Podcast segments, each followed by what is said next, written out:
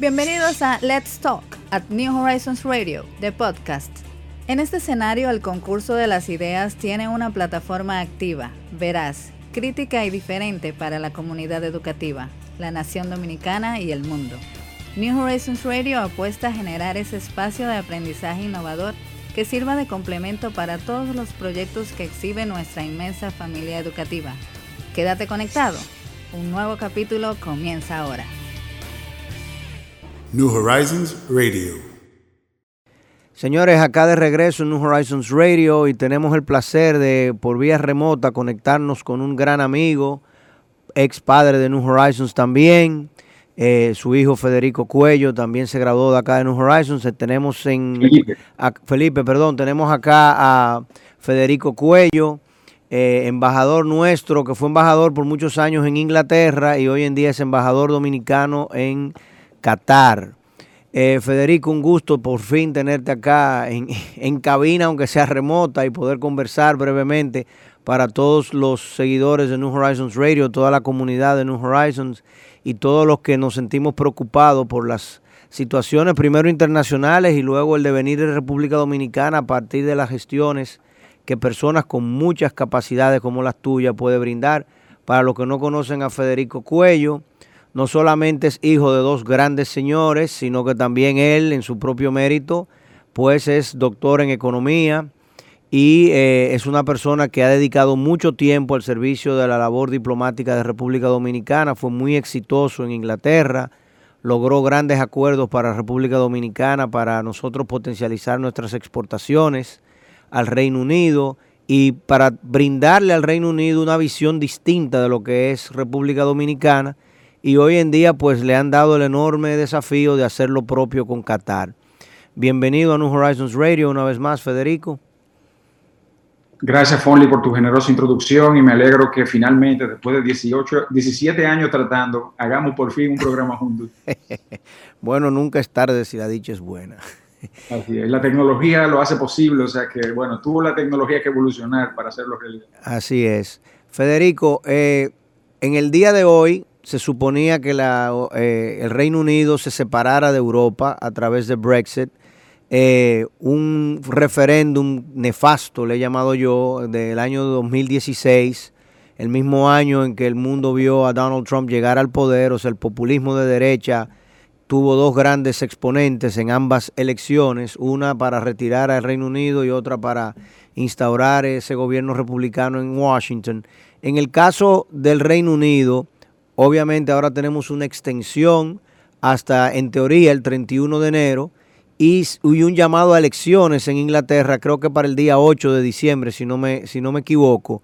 ¿Cómo ves tú ese proceso? ¿Tú entiendes que finalmente tendremos Brexit o eres de la, del grupo como yo que estamos aspirando a, a que en definitiva haya un segundo plebiscito y eso se pueda borrar de, la, de las intenciones de un grupo importante de, de la población inglesa? Bueno, lo único seguro es que ningún escenario se puede descartar. Eh, ahora se ha decidido convocar elecciones, el, me parece que el 13 de diciembre. Correcto. Y, y en esas elecciones, pues cualquier cosa puede pasar. La señora May, eh, cuando le tocó convocar elecciones en el 2017, hizo un cálculo similar al que está haciendo Boris Johnson ahora, en el sentido de obtener un mandato claro del electorado. Y lo perdió. A la naturaleza del Brexit. En el momento en que ella decidió convocar las elecciones, tenía un porcentaje en las encuestas mucho mayor que el que tiene Boris Johnson.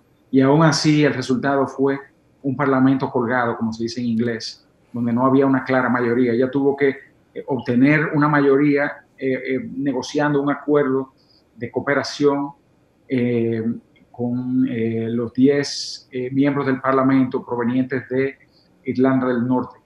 Irlanda del Norte se ha sentido traicionada por Boris Johnson porque Boris Johnson logró cambiar el acuerdo de salida que había negociado Theresa May con la Unión Europea por el acuerdo que originalmente ella misma había rechazado. ¿Cuál es la diferencia? El acuerdo que aceptó Theresa May mantenía todo el Reino Unido dentro del mercado común de la Unión Europea eh, durante el periodo de transición hasta que se negociara una nueva relación entre el Reino Unido y la Unión Europea. Boris Johnson aceptó el que Theresa May rechazó y ese que Teresa May rechazó mantenía solamente a la parte eh, a la isla inglesa y galesa del Reino Unido fuera de la Unión, eh, con lo cual obviamente eh, se, se, impide el surgimiento de una frontera entre las dos Irlandas, pero se logra una, una suerte de separación en el plano comercial Irlanda del Norte con respecto del resto del territorio británico. Y esto es inaceptable para esos 10 escaños clave que le daban los, los de Irlanda del Norte, el, el, Partido Unionista Demócrata. Imagínate el nombre, unionista. ¿Unionista con quién? Con el Reino Unido. Con el Reino Unido. O sea, aceptar una desunión, o sea, se contradice con el propio nombre, no solamente de ese partido de Irlanda del Norte, sino del propio nombre del Partido Conservador, porque el Partido Conservador es el Partido Conservador y Unionista del Reino Unido. Entonces, eh, cualquier cosa puede pasar. Se convocan estas elecciones, eh, hay un, una, un fan de robarle votos al llamado partido de Brexit, eh, que en las elecciones europeas fue el partido más votado, tiene 35 escaños del Reino Unido en el Parlamento Europeo. Entonces ellos no quieren que se vuelva a repetir esa misma situación y por eso se han convertido en más brexiteros que el partido brexitero pues el Partido Conservador se ha endurecido tanto que se ha convertido en el partido brexitero por excelencia. Y toda la gente que representa el centro liberal del Partido Conservador, eso que hicieron la revolución con la señora Thatcher, toda esta gente se está saliendo. O sea, hoy se anunció de decenas de miembros del Parlamento que no se van a presentar a las elecciones porque consideran que el Partido Conservador se ha convertido en el partido del Brexit para tratar de eh, de evitar que el partido del Brexit les robe votos, pero bueno, en efecto van a lograr que el partido del Brexit les robe votos porque se han convertido ellos en el partido del Brexit, pero el precio ha sido perder los votantes del centro. Y como tú bien sabes, las elecciones se ganan en el centro. Claro. Podrá ser centro izquierda, podrá ser centro derecha, pero nunca ni extrema derecha ni extrema izquierda. Entonces, si irse al extremo de la derecha para evitar que otro partido te robe votos, te cuesta el centro. Entonces, ¿quién va a capitalizar ese centro? Esa es la gran pregunta. Si el centro lo capitaliza el Partido Liberal Demócrata, como aparentemente puede pasar, eh, y, un segmento amplio del Partido Laborista, podemos, eh, se puede prever perfectamente una coalición de una mayoría eh, de miembros del Parlamento contrarios al Brexit, que primero que nada aprueben un segundo referendo y después entonces decidan pensárselo mejor y, y eh, revertir el resultado del referéndum. Cuando uno ve quién votó en el 2016, es cierto que hubo una mayoría, 52% a favor del Brexit versus 48%, pero ese día llovió, el, día del, 23 de junio del 2016, llovió por todo el Reino Unido, cosa que no es rara. Sí. Eh, entonces, la, la, gran mayoría de la juventud, los votantes de menos de 25 años, no, no votaron ese grupo electoral tan directamente afectado por el resultado no fue a votar. Ahora van a votar masivamente. Eh, y muchos de los que sí votaron ese día se han muerto, que son los que tienen más de 49 años. Ay, Dios mío. Por ley de vida ha habido, ha habido una, una, evolución demográfica. Entonces, eh, primero el resultado puede ser eh, aún más desalentador para el Partido Conservador de lo que fue en las elecciones del 2017 pero además eh, en un futuro referéndum, un segundo referéndum que muy bien puede organizarse en función del resultado de las elecciones, pues muy bien pudiéramos ver una reversión.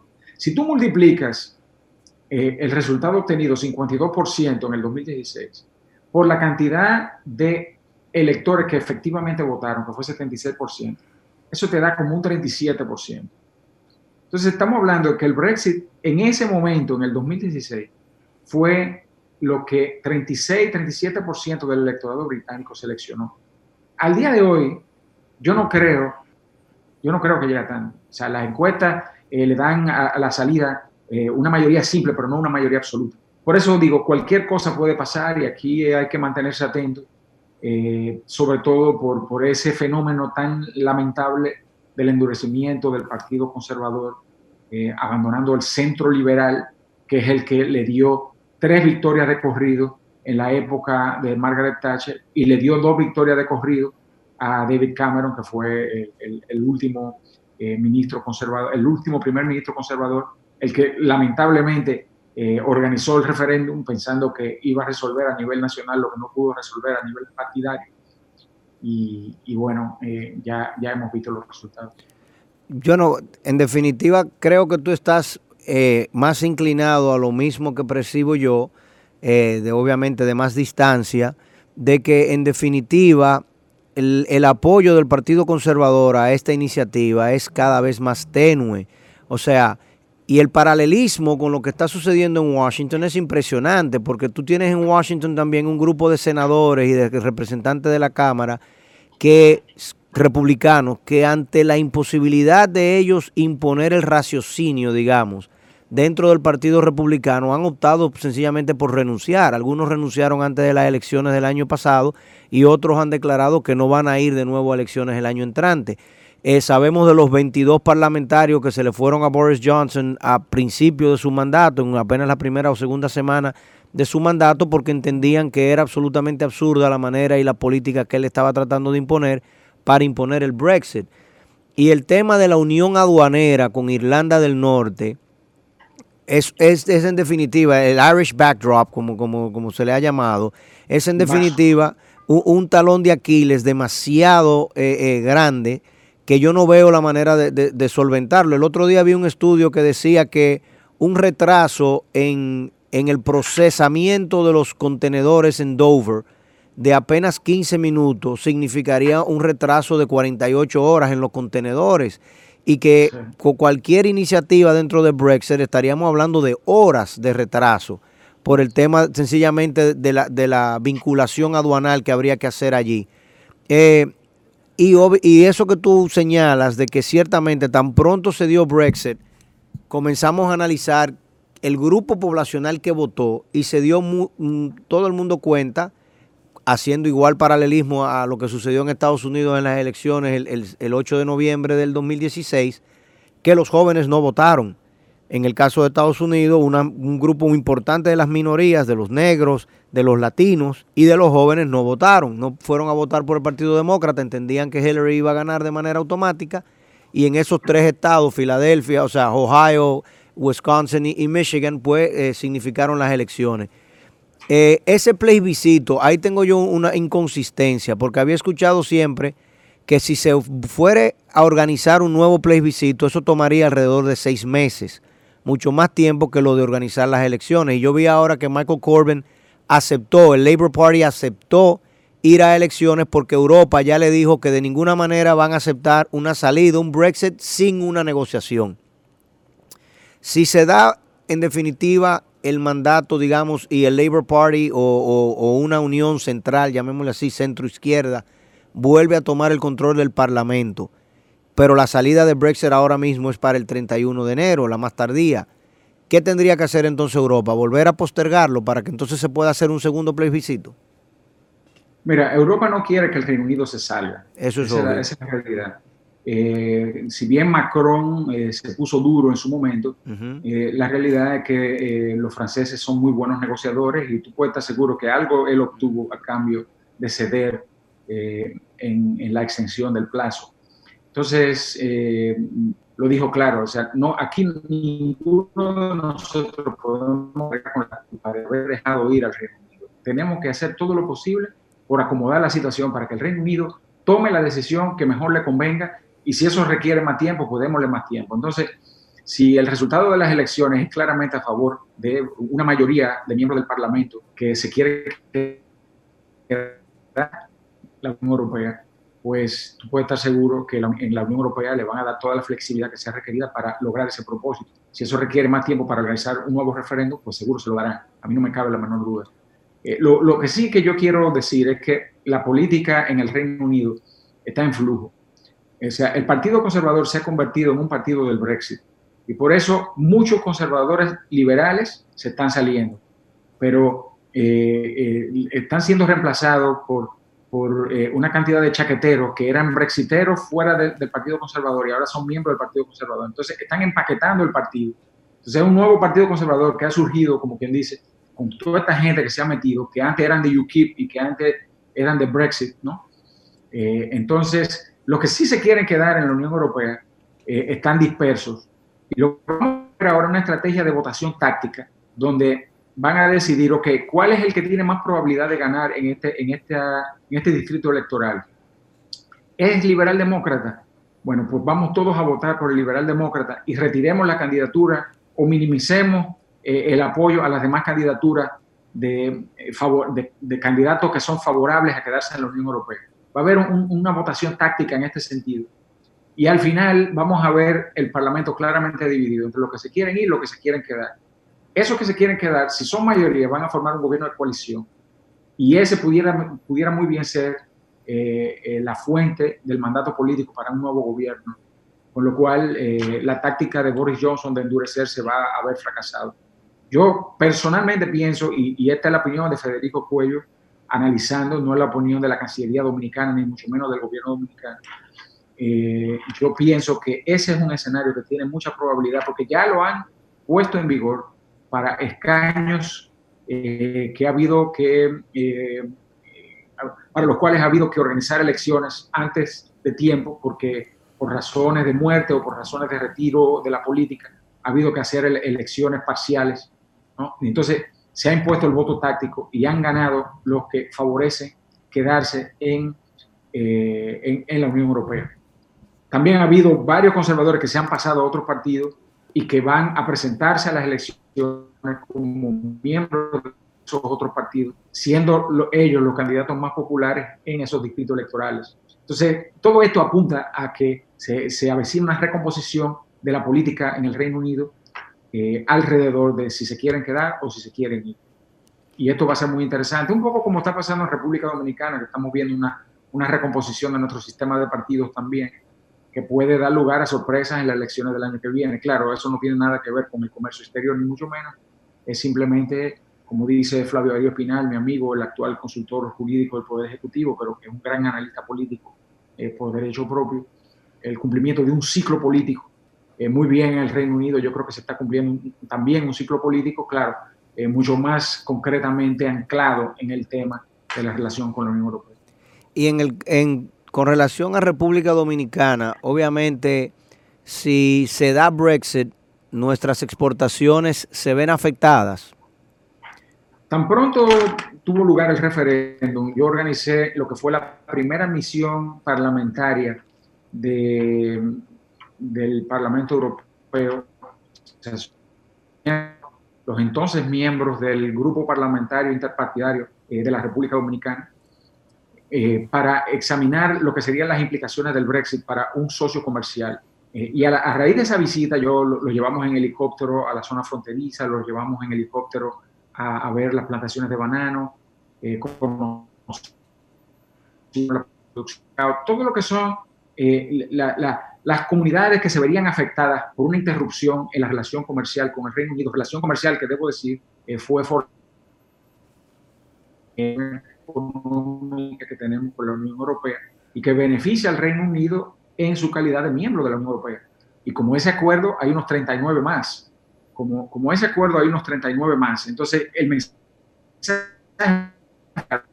República Dominicana es un ejemplo de muchos que ustedes tienen que tener en cuenta, porque tan pronto ustedes se salgan de la Unión Europea, pierden derechos adquiridos frente a terceros. Entonces no se pueden olvidar que aquí la negociación no es solo con la Unión Europea, aquí la negociación también es con esos terceros con los cuales ustedes tienen una relación de libre comercio en virtud de su membresía en la Unión Europea.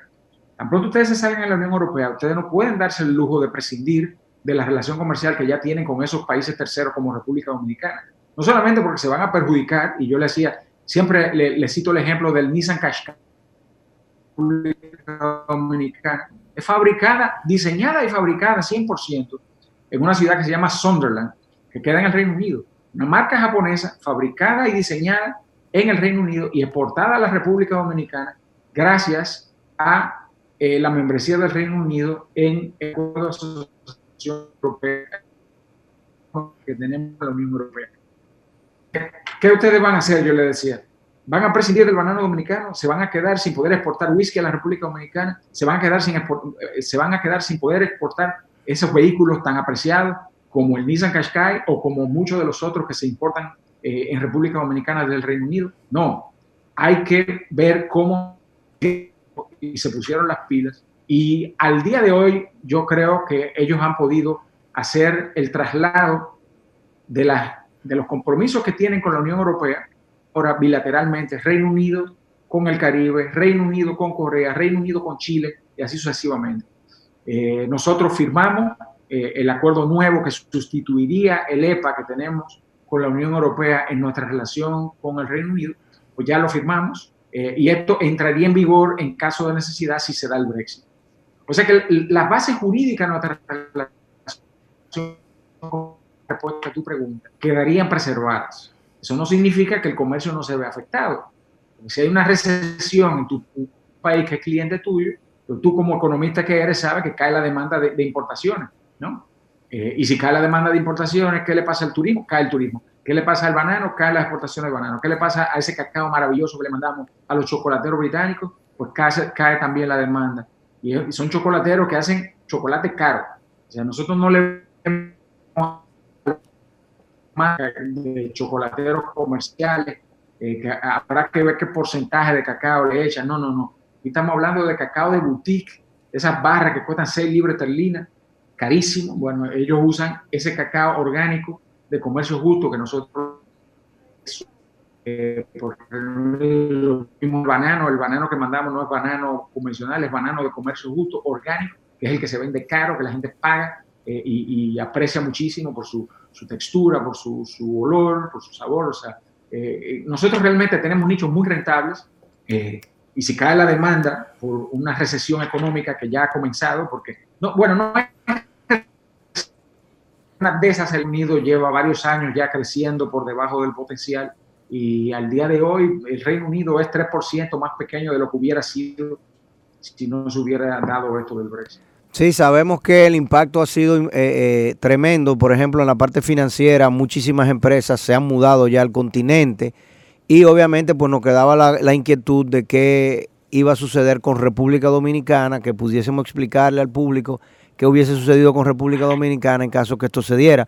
Federico, tú sabes que aquí estamos en el colegio y se está celebrando Halloween. Yo te voy a presentar una amiga que tú tienes, que ella vino hoy. Ay, Cristo. Esto no, esto son cosas que suceden en New Horizons y qué bueno que tú, ¿verdad? ¿Cómo Saludos. estás? Enfócala ahí. Cuéntame. Pero, pero y este disfraz tan chulo. Viste, viste, ¿cómo estás por allá? Todo muy bien, gracias. Es verdad, y los chicos... 34 grados. Un poco como Santo Domingo. Ah, bueno, no, me imagino que adaptándote y el resto de la familia en Europa. No, están aquí, están aquí conmigo, disfrutando muchísimo. Eh, les encanta este país. Es ah, un país muy orientado a los niños. Donde quiera que uno vaya, actividades para los niños, eh, todo, todo realmente muy, muy acogedor para ellos. Se sienten como en casa. Ay, pues me alegro mucho porque la, parece que me perdí un episodio de la novela, porque lo último que entendí era que ellos se quedaban en Europa. Sí, ellos realmente viven en Europa, pero vienen conmigo cada vez que pueden. Perfecto, me parece genial. Un beso a todos. Y a los grandes también, por supuesto. A mis chicos grandes también. Vamos a ver qué pasa con el próximo gobierno. Si me confirman aquí, entonces ya tomaremos la decisión de mudar a toda la familia permanentemente pero mientras tanto, eh, yo consulté con mis autoridades y no hubo objeción a que yo tuviera este, este arreglo. Esto no me ha impedido lograr resultados. O sea, durante este año organicé la primera consulta política que se celebra entre los dos, países en 19 años de relaciones diplomáticas. Y esta consulta política identificó unos ocho acuerdos que están listos para la firma, que tan pronto se produzca una visita ministerial, pues serán suscritos de los cuales el más importante es un acuerdo de promoción y protección recíproca de las inversiones, pero también hay acuerdo de cooperación cultural, acuerdo de cooperación educativa, acuerdo de cooperación en las áreas de salud, acuerdo eh, entre las escuelas diplomáticas. Son ocho acuerdos en total, todos muy importantes con gran potencial. Eh, el comercio tiene también gran potencial. He identificado unos 12 productos que se están importando de otros países que se pueden perfectamente importar desde República Dominicana ya creé la Cámara de Comercio, entonces vamos a organizar la Semana Dominicana en febrero para coincidir con nuestro Día Nacional. Eh, nuestro primer Día Nacional fue el 27 de febrero, eh, a dos días de yo presentar credenciales, y hice una... Eh, bueno, 250 invitados, incluyendo 100 embajadores, 150 empresarios, de los cuales varios jeques. o sea, realmente hay mucho. Aquí es un país donde las cosas pasan y habiendo venido de Londres, donde realmente calenté el brazo en la diplomacia bilateral, ustedes saben que lo, mío siempre fue la diplomacia multilateral. Yo fui embajador ante la OMC en Ginebra, embajador ante la Unión Europea en Bruselas, embajador ante las Naciones Unidas en Nueva York. Pues de repente, haber pasado me preparó eh, para llegar a un sitio como Qatar y, hacer que las cosas pasen rápido. Eh, y siendo el país que tiene el ingreso per cápita más grande del mundo, más alto del mundo, pues para ellos eh, trabajar con el país que más crece de América Latina es un pan comido, hay mucho interés, hay, hay varias áreas prioritarias para ambos países que hemos identificado y yo espero que lograr resultados ya más concretos que los logrados hasta ahora, que son simplemente la base jurídica para que mucha gente haga mucho negocio y pongamos esto en el sitial que se merece. Y no me cabe la menor duda que así va a ser, porque donde quieras que has estado, realmente has desarrollado las relaciones, has puesto nuestro país en alto, has trabajado la cultura, la economía, el intercambio, las relaciones, o sea que definitivamente sé que por allá será tal cual eh, pasó en Londres y en las misiones anteriores. Pues, embajador, que tenga un feliz día. Por allá no sé si lo celebran, pero nosotros aquí estamos de fiesta. O sea que me despido y encantada de haberle escuchado. Gracias, gracias. Que la, que la pasen muy bien hoy también. E-, esa que vemos con nosotros esa que vemos con nosotros, que estuvo acá con nosotros, la señora Nancy Cano, directora académica del colegio, que hoy está celebrando Halloween con el resto de nosotros. Federico, vamos a hacer una pequeña pausa para seguir y concluir el tema de Qatar, que tanto nos interesa y tenemos mucha curiosidad sobre él. Eh, volvemos en 30 segundos, no te despegue. New Horizons Radio. Bien, estamos acá de regreso con el embajador Federico Cuello, embajador dominicano ante el, la República de Qatar, ¿no? Se dice, Federico, me corrige. El Estado de Qatar. ¿El? El Estado de Qatar. El Estado de Qatar, bien. Eh, Qatar es el mayor productor de gas natural del mundo, si no me equivoco, y creo que no tiene las mayores reservas, la mayores la tiene Venezuela. ¿Es así? No, Venezuela tiene la mayor reserva de petróleo. Qatar es el productor número 3. Eh, Rusia, recuerda. Ah, sí, ya, ya, ya, con Gazprom, claro. Sí. Eh, pero realmente lo que Qatar controla es el, comercio mundial. O sea, ellos hasta, hasta el, el, gas natural que los rusos no venden por gasoducto, que es la vasta mayoría, eh, Qatar los ayuda a comercializarlo con su flota de, barcos que llevan eh, gas natural licuado. Qatar ayuda también a los Estados Unidos a comercializar. Es interesante porque... Que... Están instalando un, un, puerto de importación en Texas, cuando Estados Unidos, gracias al fracking, se convirtió en, el, en en un exportador neto de gas natural. Entonces ellos rápidamente reconvirtieron ese puerto para convertirlo en un puerto de exportación. Entonces, entre, entre el gas que venden de los rusos, el gas que venden de Estados Unidos y el gas que venden ellos mismos, Qatar realmente se ha convertido en un jugador eh, importante en la comercialización, aparte de ser un productor importantísimo por derecho propio, el número 3. Eh, eh, pero además, lo más importante de Qatar es que este recurso natural está siendo invertido para desarrollar una nueva economía en Qatar. A diferencia de otros países que han derrochado su riqueza natural, Qatar claramente eh, se trazó por objetivo construir y diversificar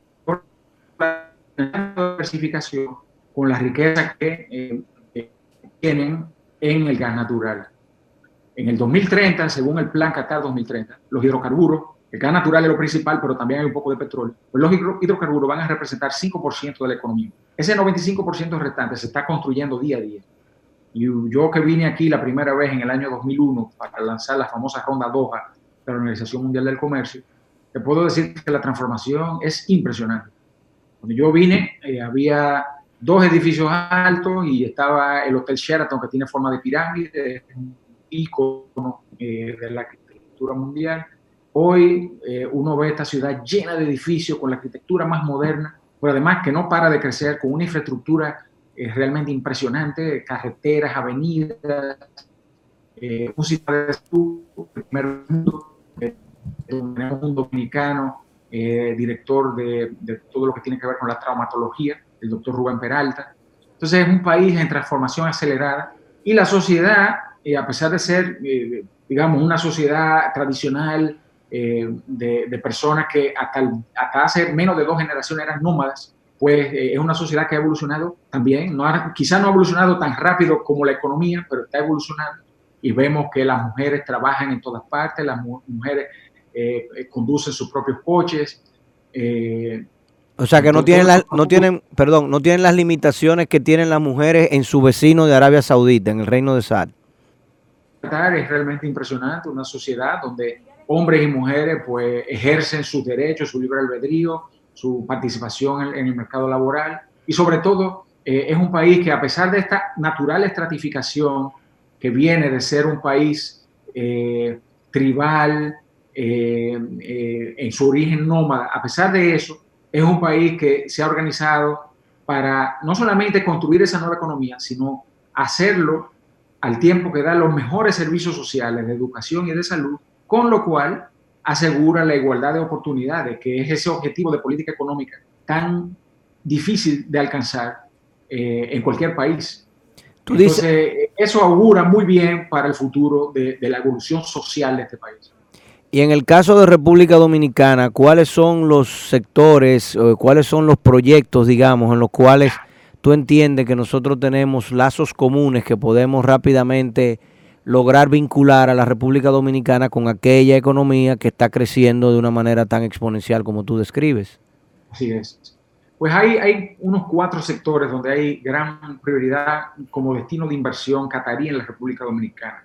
El primero es obviamente el turismo. O sea, nosotros tenemos un sector turístico que no para de crecer, somos un destino importantísimo en el área del Caribe, tenemos una estrategia de diversificación hacia arriba en el sentido de privilegiar eh, los segmentos de alto lujo.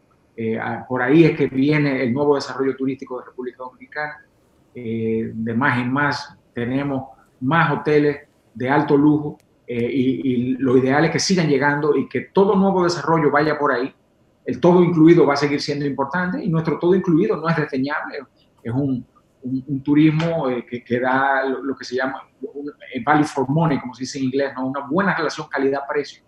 Pero realmente digamos, hemos invertido mucho en el turismo y que necesitamos que cada turista adicional que llega deje más, no deje menos. Cuando nosotros seguimos con el todo incluido, pues el turista marginal que viene deja cada vez menos eh, y eso no se corresponde con lo que hemos invertido. Y uno dirá, bueno, ¿qué es lo que hemos invertido? Eh, la sociedad dominicana ha invertido mucho en el turismo a través de ese ingreso no devengado, que significa esa generosísima excepción fiscal que se le da a los hoteles. Claro. ¿no? Y esto pues ha tenido repercusiones infraestructura que no se ha construido, eh, etcétera. Entonces ahora, bueno, eh, obviamente el sector privado está en capacidad de asumirla y, así se está haciendo. Entonces el turismo nuevo que llega llegará a esos polos de turismo de alto lujo que tenemos, a esos polos de turismo de alto lujo que se, están, que se, que se van a construir y que se están construyendo. Y hay mucho interés de Qatar en venir. Eh, Qatar Hospitality, que es el, el brazo inversor del Fondo Soberano en el sector turismo eh, el sector turístico mundial, pues ya se ha reunido conmigo eh, y nos tienen en la mira. Estas son la gente que son dueños de, hoteles emblemáticos a nivel mundial, el Ritz de París, el, eh, el Grosvenor de, de, Londres, donde se queda mi canciller cuando va a la Semana Dominicana. son, son, o sea, la cadena Movenpick. O sea, si uno ve la cartera de inversión, son todos, todas inversiones emblemáticas. Entonces, ellos tienen, no a, poner en juego la confidencialidad, pero ellos tienen en la mira eh, intereses importantísimos para la República Dominicana que con eh, el influjo que significarían los recursos cataríes, pues nos ayudarían realmente eh, a, llevar esos destinos al potencial que se merece. Otro, otro sector donde hay mucho potencial es el, el de...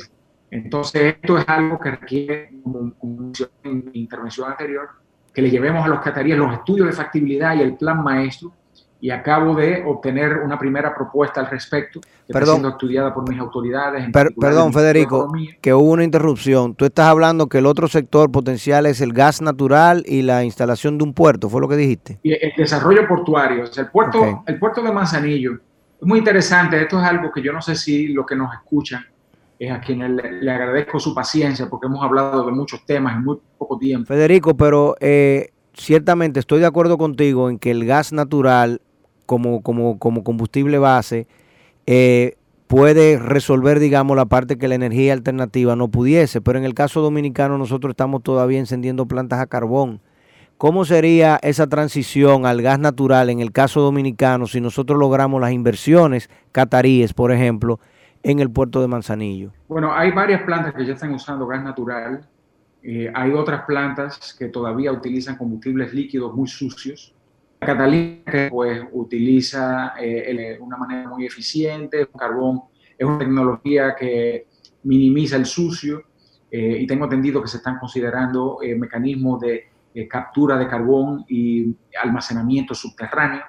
Eh, o sea que por ahí también la cosa eh, puede, si se maneja bien como, eh, prometen las actuales autoridades, pues, esto también puede minimizar la- las contribuciones a la, generación de ga- gases del efecto invernadero. Entonces yo creo que el potencial del gas natural en el mercado dominicano es, es grande, pero vuelvo y reitero, el mayor potencial para un centro de distribución es el que se deriva de la economía regional eh, que puede muy bien,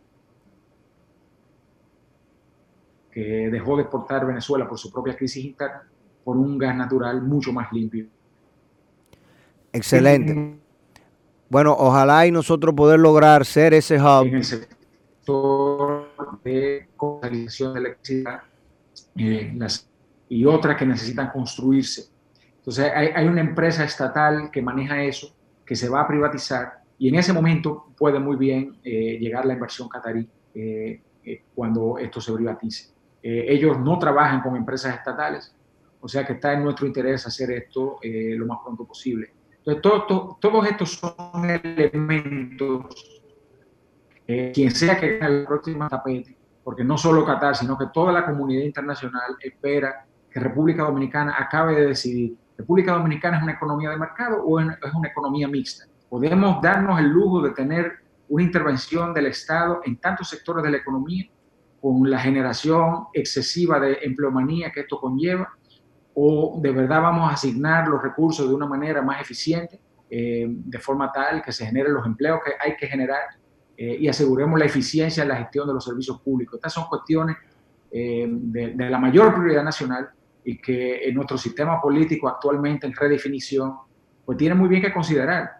Eh, las cosas no se pueden seguir manejando como que fuera una competencia de equipos de béisbol.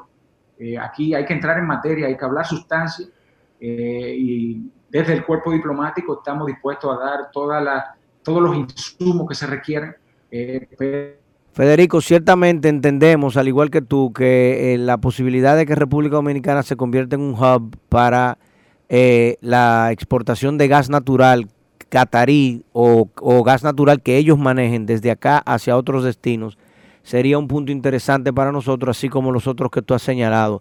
Lamentablemente el tiempo nos, nos ha jugado una mala trata y tenemos que concluir acá el programa. Eh, muy interesante, señores, con el embajador dominicano en Qatar, Federico Cuello. Y obviamente, pues invitarte a que cuando estés acá en República Dominicana, pues la cita obligada es que nos visite acá en New Horizons, vea, ven con Felipe para que vean el colegio y se junten con sus ex compañeros y al mismo tiempo, pues podamos nosotros tener una entrevista más eh, cálida y más, más cercana contigo para todos nuestros oyentes.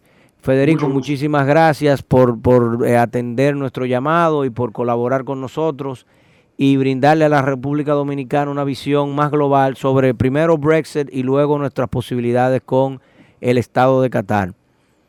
Señores. Con mucho gusto, con mucho gusto. Cuenta conmigo y debemos hacer esto eh, más frecuentemente, esté o no esté en Santo Domingo. La tecnología lo hace posible, yo estoy a las órdenes. Y estos grandes temas para la agenda nacional hay que discutirlo más a menudo. Eh, la política no se puede seguir manejando como que fueran equipos de béisbol. Aquí hay que hablar las cosas como son. Estamos plenamente de acuerdo. New Horizons Radio es un ensayo en ese, en ese ejercicio que tú promueves, tratando de que la comunidad nacional y todos los que nos pueden escuchar, inclusive desde allá de Qatar, pues conozcan primero lo que se hace a, partir de los centros educativos y en segundo lugar cuáles son nuestras inquietudes y cómo nosotros podemos llevar un granito de arena, porque la comunidad New Horizons es una comunidad muy amplia que tiene raíces en todo el mundo, tú eres un ejemplo de eso, y entendemos que todos debemos de cooperar porque estamos muy preocupados por la situación de nuestro país, no necesariamente preocupados de forma negativa, sino de forma constructiva. Señores, hemos tenido una, una sesión muy interesante, muy amena y yo creo que muy constructiva acá con el embajador Federico Cuello. Un abrazo y seguimos acá en New Horizons Radio que todavía tenemos mucho contenido en este día de Halloween. New Horizons Radio.